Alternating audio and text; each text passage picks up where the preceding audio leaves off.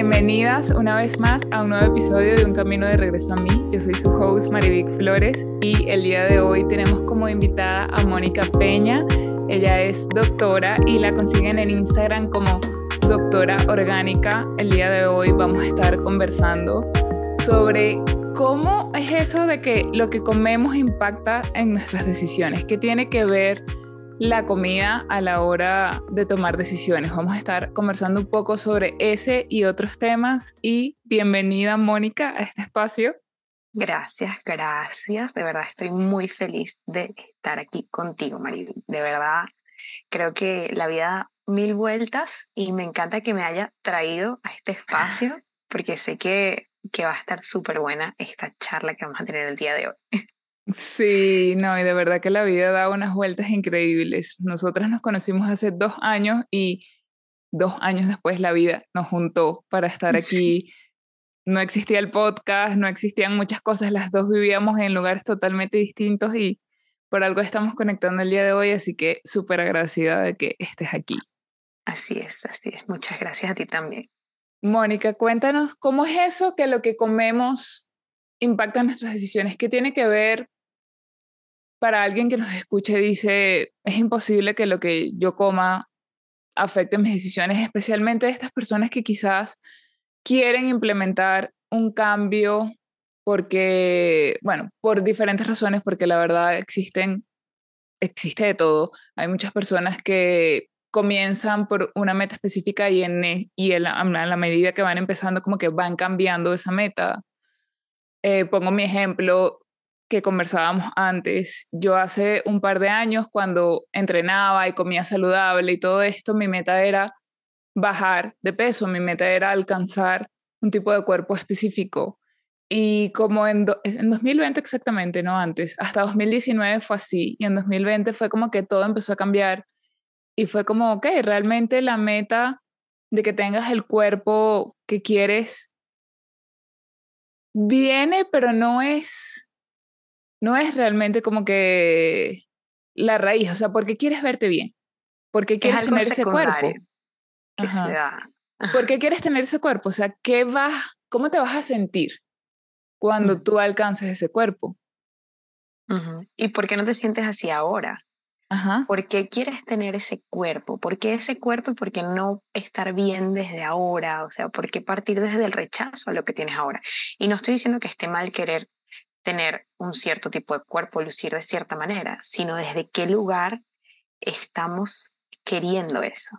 Eso creo que es como lo más importante, ¿no? A la hora de cuando queremos hacer cambios o implementar cambios. Pero, volviendo al tema de cómo una alimentación puede influir en tu toma de decisiones, resulta muy, muy extraño, ¿no? Porque esto es un concepto relativamente nuevo, porque siempre hemos asociado a esto de adelgazar con tener fuerza de voluntad. O sea, si tú no tienes un peso ideal, si tú no te ves bien, es porque tú no tienes fuerza de voluntad. Si tienes sobrepeso, es porque tú no tienes fuerza de voluntad. Y ahí se crea un círculo vicioso de culpa en la persona que está tratando de perder peso porque cree que está mal. Que y entonces esa culpa genera que tengas ansiedad y que entonces además eso lleva a que comas peor. Y entonces, ¿qué pasa? Cuando nosotros comemos alimentos que son ricos en azúcares, eh, harinas refinadas, cuando comemos alimentos em, que no vienen de la naturaleza, sino que provienen de una industria. Y además, cuando estamos sometidos a estrés emocional, se modifica nuestra microbiota intestinal. Y la modificación de esa microbiota intestinal genera algo que se llama disbiosis. Se desequilibran esas bacterias. Y el desequilibrio de esas bacterias afecta tu toma de decisiones. ¿Cómo ya va? ¿Cómo es eso? Resulta. ya va, ya va, ya va, ya va, ya va. ¿Ya ¿Qué? ¿Qué es la microbiota para comenzar? ¿Cuál es, dónde está ubicada y qué función tiene?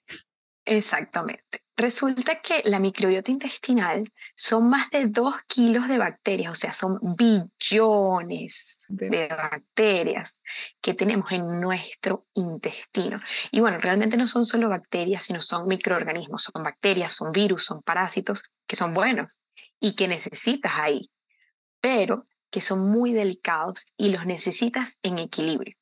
Necesitas que 85% de esos microorganismos que están ahí sean buenos, y los llamamos buenos porque en su estado natural no generan enfermedad. Y tenemos el 15% que son considerados malos porque cuando se multiplican generan enfermedad. Cuando se multiplican esos malos generan lo que llamamos disbiosis, que disbiosis simplemente significa desequilibrio, o sea, se pierde el equilibrio. Pero resulta que esta microbiota intestinal en perfecto equilibrio es necesaria para que se mantenga nuestro metabolismo, para nuestro, se comunica con nuestro sistema endocrino para que se mantengan nuestras hormonas, sobre todo súper importante para nosotros las mujeres, se comunica directamente con nuestro cerebro y aquí es cuando viene esta parte de la toma de decisiones. Esta microbiota intestinal le manda señales a tu cerebro y le dice las bacterias malas le dicen, epa, mándanos otro pancito ahí, mándanos más pizza, queremos otra porción de helado porque nos queremos hacer más fuertes. Quiero saber, quiero sentirme más, ah, más feliz, el quiero... cerebro te dice eso. Resulta que también estas bacterias, hablando de la felicidad justamente que le tocaste, producen más del 80% de la serotonina de tu cuerpo cuando están en equilibrio. ¿Y cuando no? Y cuando no están en equilibrio no producen suficiente serotonina, así que no puedes sentirte con suficiente felicidad y plenitud, porque la serotonina es la hormona de la felicidad. Y ahí entonces está la, como la explicación de por qué cuando comemos un pote de helado es como que tienes ese pico, ay, sabes, te sientes súper bien comiéndote el pote de helado, viendo la película, viendo la serie, y luego, ¡pum!, baja y quieres más helado, y quieres, y entonces la toma de decisiones es una pizza, una hamburguesa, un helado, y así, uno tras otro, tras otro, tras otro, porque es el placer como inmediato y no el placer a largo plazo. Exactamente, y no solamente por eso, sino también otra serie de reacciones que ocurren a nivel de la sangre, se secreta insulina, se hacen picos de insulina y luego baja muy rápido el azúcar en sangre y eso genera que, que tengas como ese shot de energía y después ese down que sientes que necesitas otra vez y crea otro círculo vicioso. Es como otro tema. Pero hablando de esto de, de la toma de decisiones, es súper importante. Hicieron una investigación que a mí eso me abrió la mente impresionantemente y es que agarraron unos ratoncitos que eran obesos y agarraron otros ratoncitos que eran delgados y observaron su microbiota intestinal. Y cuando la ven, se dieron cuenta que era diferente la de los obesos que la de los delgados. Y se hicieron trasplantes de heces fecales, lo que hace es que se trasplanta la microbiota intestinal, o sea, pasan las bacterias de uno a otro y los que eran gorditos adelgazaron y los que eran delgados engordaron, porque tendieron a comer más les dio más hambre y en cambio los, de, los obesos adelgazaron porque ya no tenían tanta hambre y no tenían tantos cravings. Entonces, esa es la, la importancia de esta microbiota intestinal, de esa relación en esa toma de decisiones a la hora de alimentarnos. ¿Cuál se podría decir que son, por ejemplo, los síntomas, por llamarlo de alguna manera, de decir quizás tengo una microbiota en desequilibrio? que tengas gases, que tengas hinchazón abdominal luego de comer, que te sientas baja de energía, que tengas migrañas frecuentes, que te enfermes frecuentemente. Todo eso son signos de que tu microbiota intestinal probablemente está desbalanceada, que tengas acidez, que tengas reflujo. Ok, ¿y cuáles serían los primeros pasos como para decir, ok, de estos, no sé, 15 síntomas que mencionaste, presento por lo menos así 10. ¿Qué puedo hacer para mejorar? Ok, ¿qué puedo hacer para mejorar? Alejarme un poco de esas cosas que están en una caja y acercarme más a todo lo que sea natural. Alejarme un poco de todo eso que venga de una industria y acercarme más a lo que viene de la naturaleza. Puedes sustituir por ejemplo, un pan por una fruta, tratar de que tus desayunos sean los más naturales posibles, incluir mucha fibra en tu alimentación, muchos verdes, es súper importante y alimenta muchísimo a las bacterias buenas de tu intestino, hace que aumenten y deja pasar hambre a las malas para que se mantengan en el porcentaje que se tienen que mantener. Y como para que empiece de nuevo a, como que las buenas aumenten. Ese equilibrio, exactamente. Y, y entonces al ir poco a poco implementando cambios para mejorar la microbiota, entonces podemos decir que impacta directamente ya a la hora de tomar decisiones cuando comemos. Es decir, que si logro volver a poner, así sea un poco en equilibrio, un paso a la vez, ¿no? Como que voy dando estos pasos y voy viendo que, que voy tomando mejores decisiones a la hora de quizás, bueno, ya no voy a escoger el pote de helado o ya no voy a escoger el pan, como dices tú. Eh, podemos ir viendo estos cambios en el tiempo. Eh, Sí, sí, totalmente. Al principio te va a costar porque, por supuesto, ya tú entiendes que las bacterias malas están pasando hambre y te van a pedir ese alimento. Pero ya una vez que lo sabes, entiendes, mira, esta no es una cuestión de fuerza de voluntad, es una cuestión de entender que estas son las bacterias de mi intestino que lo necesitan. Yo realmente no lo necesito. Yo puedo decidir en este momento algo más saludable que va a alimentar más bien a mis bacterias buenas. Y tú vas a pasar máximo cuatro días con esos cravings. E incluso puede darte malestares, puede darte dolor de cabeza, si por ejemplo eliminas el azúcar de tu dieta, que ese creo que es como el paso más importante. Si eliminas el azúcar totalmente de tu dieta, te va a empezar a doler la cabeza, te vas a sentir mareada, vas a los primeros días, porque es un periodo como de abstinencia, igual que cuando te sales de una droga, ¿no? La droga más fuerte. Exacto. Y la droga más fuerte, y ¿cómo se llama? Avalada, no me viene ahorita la, palabra. Sí, es legal. Exacto, legal. Es totalmente legal y normalizada, ¿no? Entonces, es, todo un tema. Pero sí, realmente eh, son increíbles los cambios que puedes ver en tus decisiones alimentarias una vez que empiezas a entender ese shift que puedes hacer en tu microbiota intestinal y que entiendes que, mira, yo sé que los primeros cuatro días van a ser rudos, pero después de eso, tus cravings van a empezar a ser por cosas saludables. Me, tengo el caso de, de, muchas pacientes que han, sobre todo, que han hecho los programas que, que hago con Reverdece tu vida, y es que, mira, no puede ser que ahora quiero, o sea, tengo cravings de smoothies. O sea, mi cuerpo pide un smoothie en la mañana y personas que no soportaban un smoothie o un batido frío, que le tenían miedo a las frutas y se dan cuenta cómo su vida cambia, el nivel de energía que llega a las nubes, pero por esto mismo, porque estamos alimentando esas bacterias buenas que mantienen nuestro cuerpo saludable y esa es la función natural de nuestro cuerpo, estar sanos. A nosotros se nos olvida porque hemos normalizado tanto los síntomas que creemos que eso es lo normal de nuestro cuerpo pero nuestro cuerpo es una máquina para estar saludable. Simplemente hay que dejarles ese espacio. Eso que dices me recuerda a, a personas, dichos o sí, cosas que uno escucha a medida que, que vives, que es como, ah, es que fulanito ya tiene tantos años y es normal que ya empiece a padecer de la tensión. Es normal que ya empiece a padecer de, no sé, cualquier cosa. Sí, de diabetes. Ah, no es normal. No, es común. Común, sí, sí es muy común porque tenemos en común hábitos que no son saludables y que terminan llevándonos a hipertensión, a diabetes. Pero no es normal. Nuestro cuerpo normalmente va a estar sano.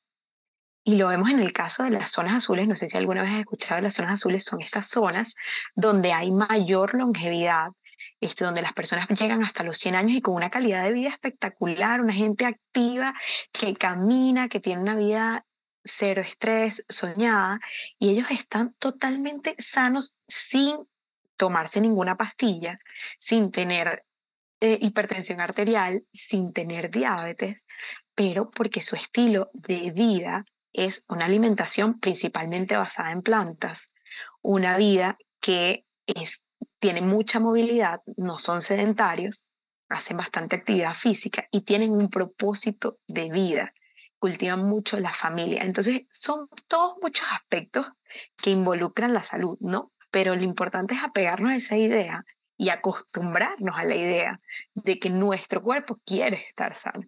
Sí, eso que dices del, de, de las zonas azules, yo una vez, no me acuerdo en qué, en qué, en dónde fue que lo vi, porque Samar, que habla, eh, ella fue una de las que más le escuché y a otra persona que no recuerdo ahorita, pero vi un señor que vivía en Italia y yo dije, Italia, no puede ser, pero si Italia, ¿sabes? Lo primero que vino a mi mente fue como la pasta, la pizza, cosas así. Yo dije, ¿cómo en Italia, en esa parte, va, va a estar alguien?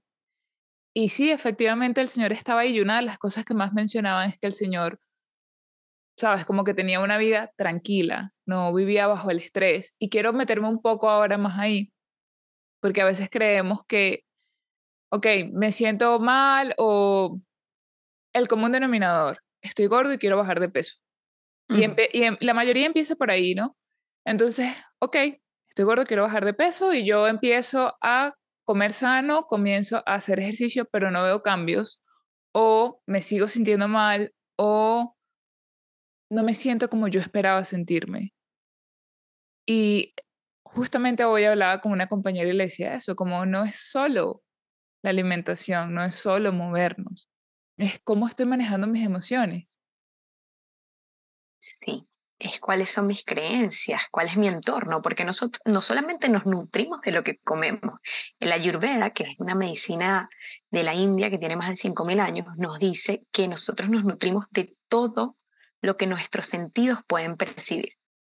Entonces, bueno, nos nutrimos de todo aquello que, que llega a nuestros sentidos, no solamente de lo que comemos. Entonces es importante recordar eso, que el ser humano es un conjunto de mente, cuerpo y espíritu, que no es solo un cuerpo y que pues no solamente el sobrepeso está relacionado nada más de lo que está comiendo o lo que estés haciendo. No es algo tan sencillo como que cuenta las calorías y quémalas, es algo que va mucho más allá. Y con respecto a lo que comentabas de este señor, de, de que bueno, que cómo es posible que en esa zona, en Italia, que es Sardinia, de hecho, una de las zonas azules, que ellos comen gluten y comen trigo, entonces, ¿por qué es tan saludables? Resulta que este trigo es cosechado orgánicamente por ellos, no está genéticamente modificado, lo comen integral, ellos mismos lo cosechan, no pasa por una industria, o sea, ellos mismos hacen la pasta y es algo mucho más orgánico. Y mientras más orgánico es el proceso, más orgánica es tu vida, más sano vas a estar. Entonces, yo creo que esa es una de las cosas más, más importantes y por eso es que mi username es Doctor Orgánica, porque es, es, es impresionante, ¿verdad? El poder que tiene una vida que va más en coherencia con la naturaleza en nuestra salud.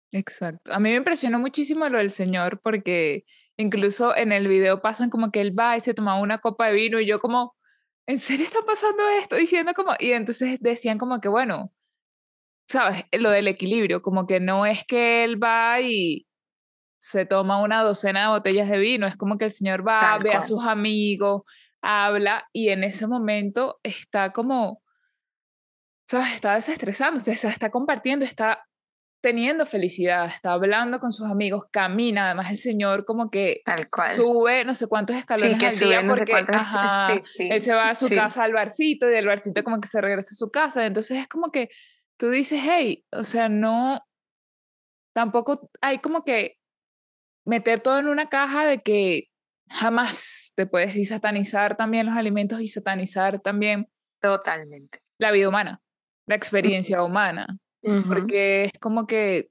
no, no vivimos en una burbuja tampoco, pero entonces, ok, si no vivimos en una burbuja, ¿cómo puedo hacer para tener un equilibrio y cómo puedo hacer yo para tener un equilibrio? Porque también otra cosa que personalmente yo pienso es que todos somos un universo ¿sabes? No todos funcionamos de la misma manera y quizás a veces tenemos como que probar a ver qué es lo que nos va mejor a nosotros. Porque quizás lo que le va bien a Mónica, a Marivic no le va bien y lo que a Marivic le va bien a Mónica no. Pero entonces, ok, pruebo y también empiezo a ser consciente de mí. Ah, este alimento me cae bien, este alimento no me cae bien. O este alimento, mira, de los dos, eh, no sé, vamos a poner un ejemplo, espárragos y brócoli. eh, de los dos alimentos, que los dos son buenísimos, de repente yo disfruto más el espárrago. Entonces, de los siete días de la semana, vamos a poner seis días, cuatro como espárragos y los demás como brócoli, por poner un ejemplo. Entonces, es ir como que nosotros mismos también tomando conciencia de nosotros mismos, de cómo yo me quiero sentir, de qué alimentos a mí también me hacen sentir mejor, tanto en mi cuerpo físico como eh, emocionalmente y qué puedo sostener yo a largo plazo, porque al final es como yo construyo un estilo de vida que a mí me genere más salud en el tiempo, que a mí me permita llegar a la vejez saludable y no con enfermedades, que a mí me permita también como que voltear atrás y decir, ok, sabes, ya llegué a la vejez, pero todavía me muevo, todavía camino, no padezco de ninguna enfermedad, no estoy con oxígeno, en silla de ruedas, y si nosotros realmente aspiramos a llegar a una vejez así, sin, sin estar en silla, con oxígeno, padeciendo de tensión, de diabetes, tenemos que comenzar ahora. Incluso para vivir una vida plena ahorita, o sea, si tú te estás despertando y sientes que no dormiste o no puedes dormir, no puedes conciliar el sueño, no sientes que tienes energía durante el día, todo te cae mal, eso ya te está restando vitalidad, te está restando energía, te está... Vida. Sí, entonces ya desde ya, para empezar a vivir una mejor vida hoy y empezar a construir un futuro mejor también y una vejez más plena, se construye ahorita y se construye con los hábitos de ahorita y sin necesidad de, de satanizar nada, sino enfocarte en ti, en lo que se siente bien para ti y construir hábitos que sean sostenibles para ti, no ver qué hace Mónica, no ver qué hace Mariví, no ver qué hace fulanito o fulanita y, y compararte y sentirte mal porque tú no lo haces o querer hacerlo porque ellos lo hacen y de repente ni siquiera va en consonancia a lo que tú quieres, sino ir poco a poco empoderándote y lo que estamos hablando antes de, de esto, o sea, los hábitos pequeños son los más oh, poderosos. Sí, sí. Los hábitos pequeños son los más poderosos porque generalmente los subestimamos pero son esos los que hacen una base para que sobre esos hábitos puedas construir otros hábitos más pequeños y otros hábitos más pequeños y luego haces un castillo.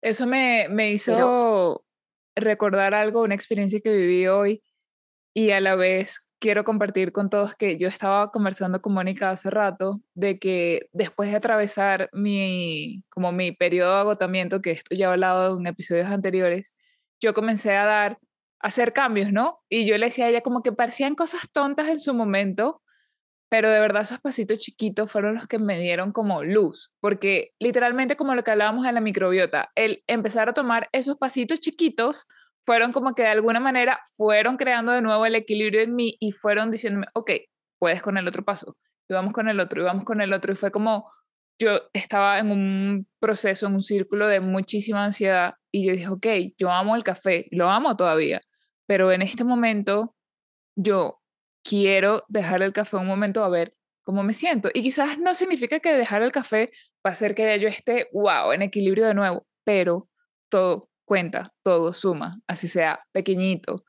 Y cuando comencé a hacer ejercicio también, es como, ok, no puedo hacer HIT 45 minutos, pero puedo hacer pilates 30 minutos, 15 minutos, pero constante. Y la constancia al final es lo que de alguna forma me hizo entrar en equilibrio y seguir un día más, un día más, un día más, un día más y seguir en este camino que al final, entre tantas cosas, se nos olvida a veces que en lo simple y en lo que está como que en nosotros mismos no, lo vemos porque a veces es tan simple, tan sencillo, que no lo vemos porque es como, ¿dónde está? ¿Dónde está? Está ahí, está adentro, por eso no lo ves. Hay una historia que dicen que es así, que escondieron como que la felicidad, la sabiduría y todo, como que estaban unos dioses y querían como que esconder esto que era el, el tesoro más grande, ¿no? Entonces, ah, bueno, pero ¿dónde lo escondemos? No, en la montaña, no, porque van a, este, van a caminar y van a llegar a la cima y lo van a conseguir. No me acuerdo exactamente qué era. Supongamos que era la felicidad, la plenitud y todo esto. Y no, bajo el mar, no, porque seguro inventan algo y llegan al bajo del mar. Entonces, ¿dónde lo escondemos? Vamos a esconderlo dentro de ellos mismos, porque va a ser el único lugar donde ellos no se van a imaginar que está, porque van a empezar a buscarlo en las montañas, en el mar, en el desierto, en todas partes, pero nunca van a mirar dentro de ellos y es ahí donde está. Y literalmente es ahí, las respuestas siempre están adentro de uno y el volver a lo básico, como dices tú. Ah, bueno, me siento mal. ¿Qué es volver a lo básico? Volver a la comida que te da la tierra. Exacto. La tierra. Volver a nuestros orígenes. La tierra volver a básico. A la zanahoria, a la remolacha, a las papas, no sé, todo lo que tú sacas, todo lo que se sembraba, el origen, como dices tú. El origen no era la caja de cereal, el origen no era, que no significa que de vez en cuando uno no lo, no lo disfrute, porque, a ver, todos tenemos como que, ah, bueno, te reúnes con unas amigas y te quieres tomar una copa de vino. Ajá. O sea, vivimos en un mundo y tenemos, tenemos vida social, estamos rodeadas de gente y no podemos pretender que todo el mundo piense como nosotros. Exacto. Ni haga lo mismo que nosotros. Cada quien tiene su proceso y su forma de ser, su forma de comer y su forma de vivir. Entonces es respetarlo, pues. Sí, y también te quería volver a algo que dijiste hace rato y lo, lo dejé por aquí en mi cabeza, que dijiste que muchas veces cuando crecemos nos dicen, es que no tienes fuerza de voluntad y esto genera de alguna forma culpa. Entonces, ¿cómo, puede, ¿cómo puede ser una persona que quizás quiere, eh, y vuelvo con el ejemplo básico que me parece a mí, quiero bajar de peso, eh, pero bueno, quiero bajar de peso y comí una semana bien y ya luego de esa semana volví a pedir la pizza, volví a pedir la comida a domicilio a las 11, 12 de la noche mientras veo una serie. Y esa persona se siente culpable de alguna forma porque siente que no tiene fuerza de voluntad y a la semana su fuerza de voluntad fue cero y pidió la pizza. ¿Cómo hacemos para manejar esa culpa? Primero, romper la cultura de la dieta. Porque, y resignificar la relación con la comida. Creo que es lo más básico, entender que, que no existe, o sea, olvidarnos de eso de bueno, de malo, de que lo hice bien, lo hice mal, porque eso al final no nos trae resultados. O sea, hasta ahora lo hemos venido haciendo, esa es nuestra cultura y bueno, ya vemos los resultados, ¿no? Es un círculo sin fin la culpa nunca, nunca, nunca te lleva a la solución. La culpa te deja ahí y te, hace un hueco y te abre cada vez más la herida. No te lleva a la solución del problema. Entonces, romper ese ciclo es entender que sí, no voy a tener todo el tiempo la fuerza de voluntad para hacer esto, pero también entender que tu cerebro funciona muchas veces como todo o nada sí, voy a hacerlo todo y lo voy a hacer todo bien. O sea, yo voy a comer plant-based, cero gluten, cero azúcar, cero mm, harina, cero no sé qué, cero, cero, cero. Eso es imposible. Cero, no, yo lo voy a hacer y de repente lo haces. De repente lo haces por tres días. Ajá, porque acostumbrado una vida que no tiene nada que ver con eso. Lo haces por tres días y al tercer día comes una cosa que tiene gluten o que tiene azúcar o que no va con eso y dices, bueno, ya que esto no es para mí. Me entrego. Esto de verdad que no es para mí, definitivamente. Entonces es como que ya va. o sea, no, así no funcionan las cosas, así no se construyen los hábitos en el tiempo. Tienes que tener más compasión contigo mismo, más compasión con tu proceso. Eres humano, o sea, vienes de toda una vida de crear hábitos que no estaban siendo beneficiosos para ti, por eso tienes los resultados que tienes hoy, ya, o sea, esa es la responsabilidad.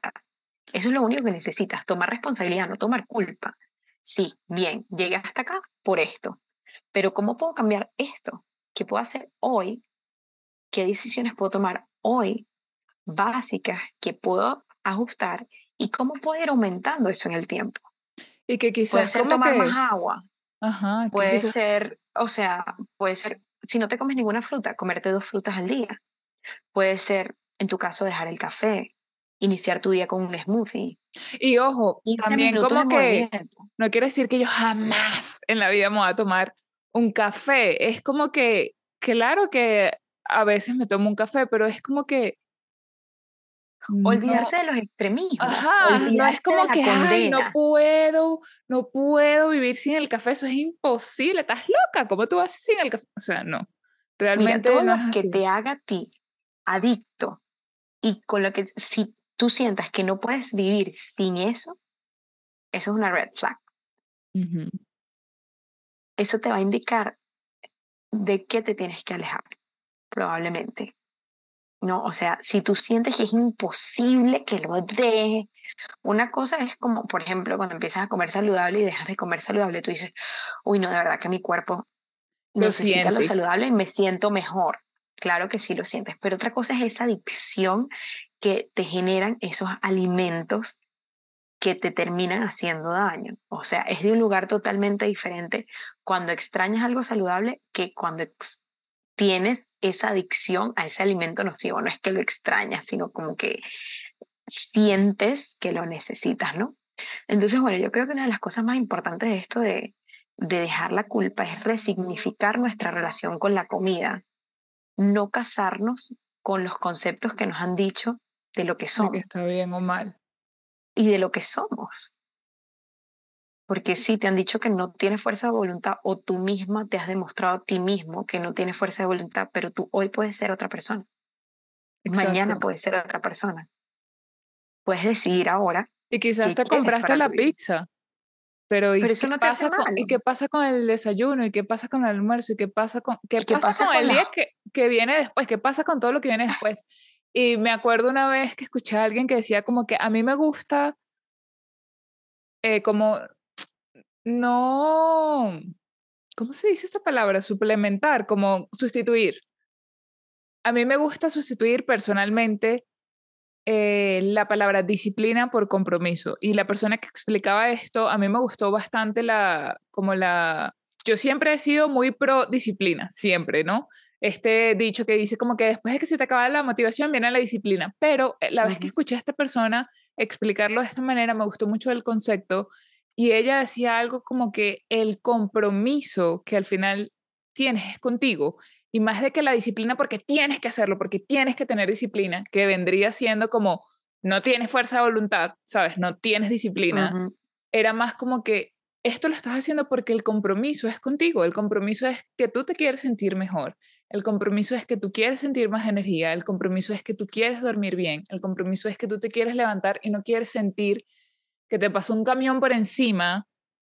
Y que empiece a partir desde el amor propio.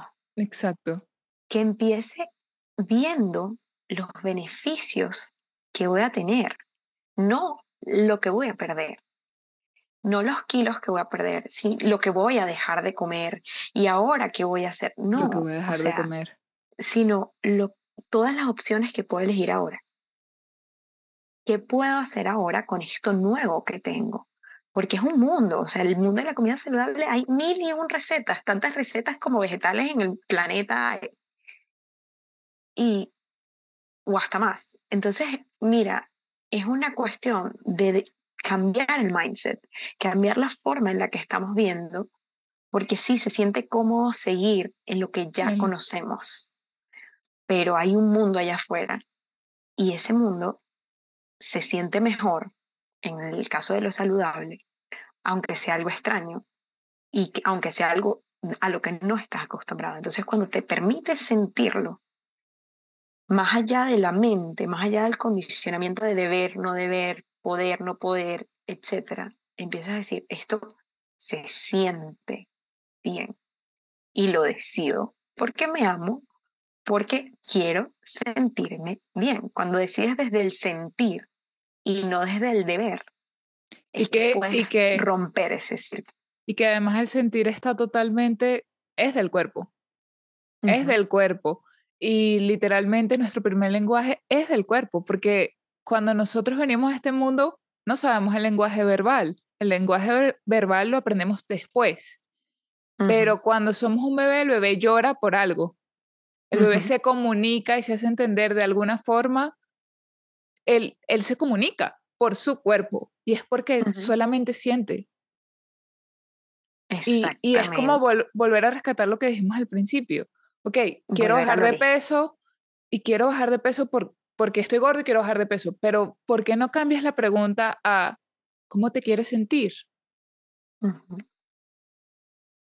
¿Cómo, ¿Cómo se siente esa vida que, quieres? ¿Cómo se siente esa vida saludable? No te quedes con la imagen del cuerpo ideal, porque hay muchas personas que andan caminando por ahí con ese cuerpo ideal llenos de síntomas o siendo una bomba de tiempo que va a generar una enfermedad en algún momento.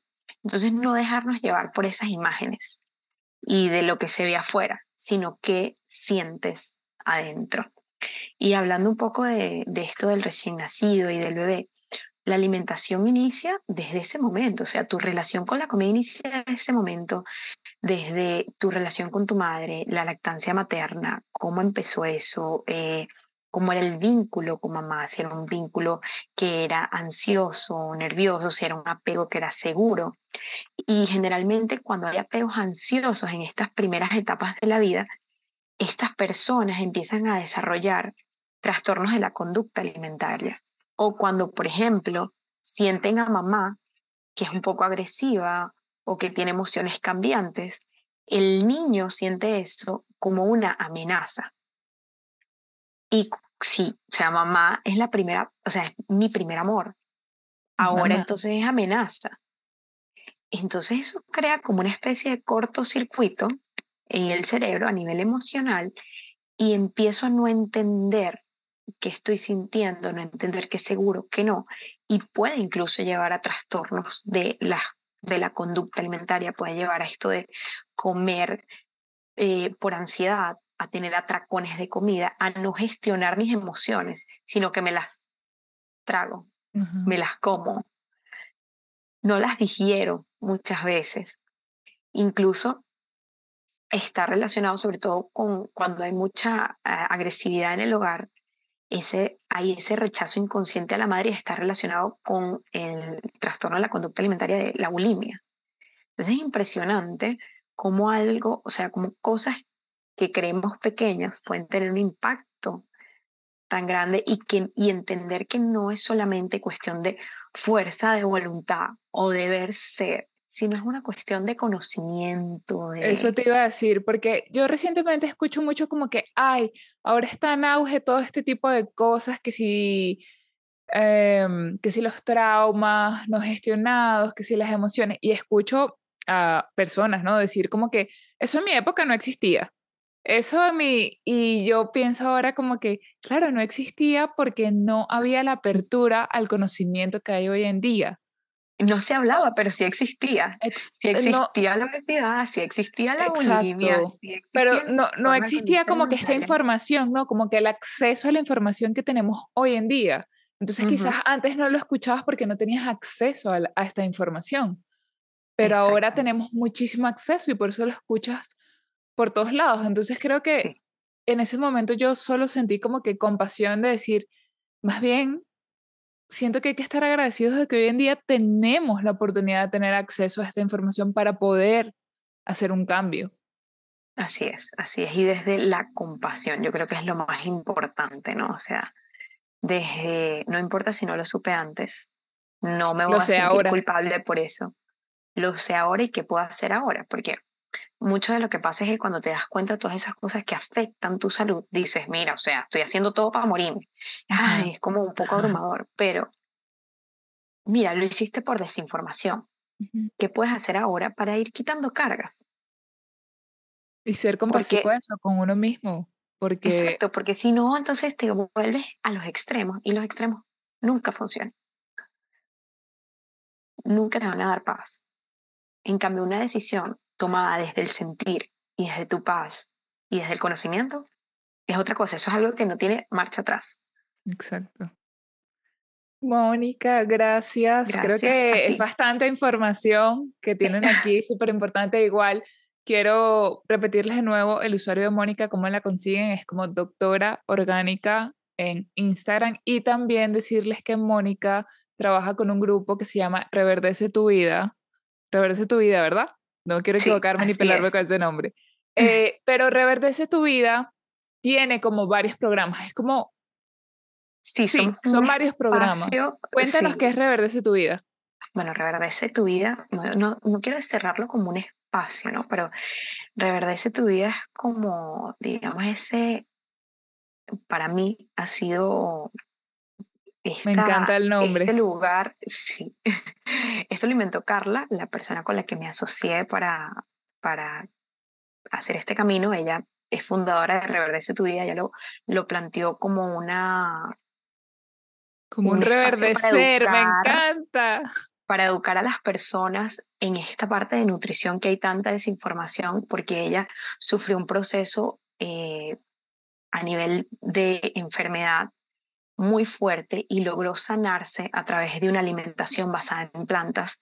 Y a partir de su experiencia quiso compartir este mensaje con el mundo a través de recetas, de programas nutricionales, a través de clases. Súper lindos y luego nosotras coincidimos, bueno, nosotros nos, conocemos muy temprano en nuestra vida, o sea, ella fue mi maestra de sexto grado y resulta que nos volvimos a reencontrar. Claro, ella fue muy joven maestra, a sus 20 años fue mi maestra y yo pues ahorita me reencuentro con ella, vemos que estamos en la misma sintonía y dijimos, wow, o sea, tenemos que trabajar juntas. Ella ya tenía como toda esta plataforma creada, ¿no? Y toda esta comunidad y, y empezamos a crear eh, programas juntas para poder enseñarle a las personas que es posible crear una vida saludable y que bien se siente sanar tu cuerpo y darle el espacio a tu cuerpo para hacer lo que sabe hacer, que es estar sano. ¿Y cómo lo puedes hacer? O sea, lo puedes hacer a través de detox, lo puedes hacer si no estás preparado para un detox, porque esos son procesos, podemos decir, un poquito fuertes, para limpiar, o sea, para hacer limpiezas profundas, puedes ir con programas más balanceados. Tenemos uno que se llama Vive en Balance, que es precisamente para, tenemos algunos días de comida libre, para ir construyendo hábitos saludables y también tenemos consultas personalizadas en los que tú vas a tu propio ritmo. Entonces, bueno, es como, es ese lugar para conocer y conectar con el poder de una alimentación plant-based. Me encantó el nombre porque después de que te pregunté qué era, yo literalmente me dije como, reverdecer tu vida, es eso. Es eso. reverdecer tu vida es... Para eso, es ponerle más color a tu plato, es más ponerle más color a tu vida, es cambiar un poco ese mindset que tenemos y, y poner la vida más verde, más feliz. Me encanta, Mónica, me encanta. Gracias por compartir conmigo este espacio y por darnos, por supuesto, tu sabiduría, tu tiempo y tu energía. No, yo soy una alumna. Yo sigo aprendiendo muchísimo. Me encanta, es así, bro. Nunca dejas de aprender. Jamás. somos alumnos eternos. Así que muchas gracias a ti por, por invitarme. De verdad, súper feliz de la oportunidad. Y bueno, espero que se sigan abriendo espacios para que sigamos conversando. Claro que sí, Mónica. Un besito. Nos vemos por ahí. Quién sabe en el próximo episodio. Claro que sí. Bye.